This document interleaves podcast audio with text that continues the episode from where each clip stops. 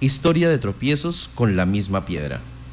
Historia de tropiezos con la misma piedra.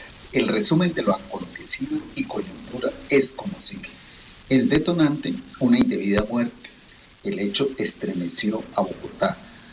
Turbas enardecidas asaltaron, incendiaron o destruyeron edificaciones y vehículos públicos. Saquearon comercios en varios lugares de la ciudad.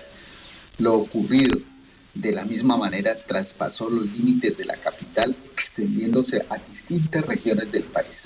Las protestas duraron varios días.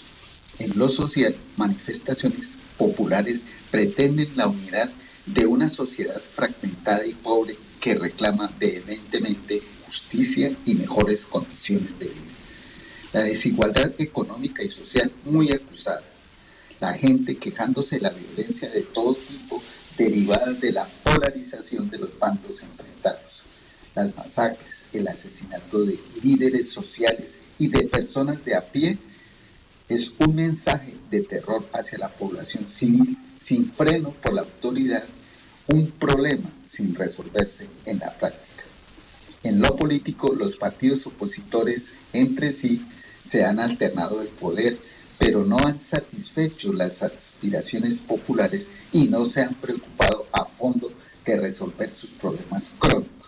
Hay disidentes de establecimiento y partidarios de reforma en lo político, tributario, agrario, urbano, con gran apoyo dentro de las clases menos favorecidas.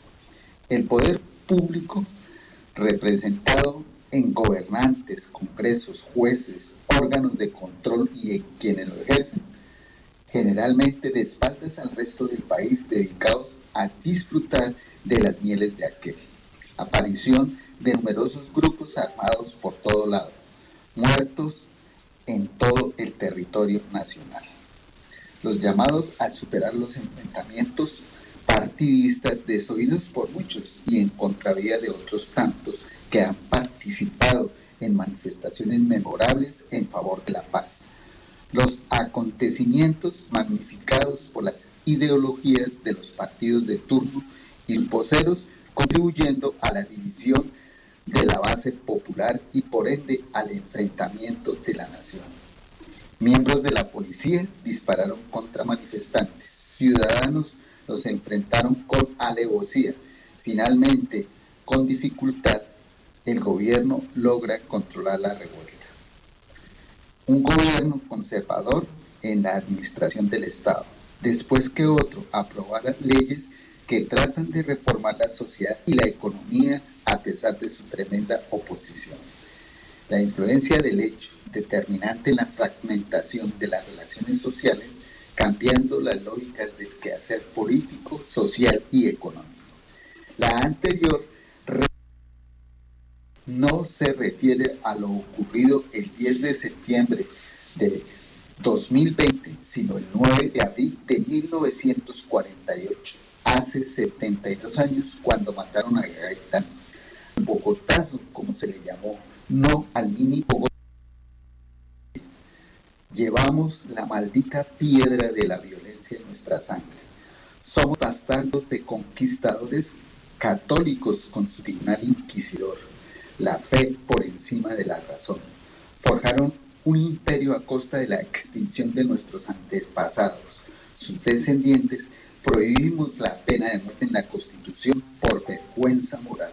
Sabemos que en la realidad, guerrilleros, paramilitares, miembros de Bakrien, agentes estatales de juicio, la practican cotidianamente.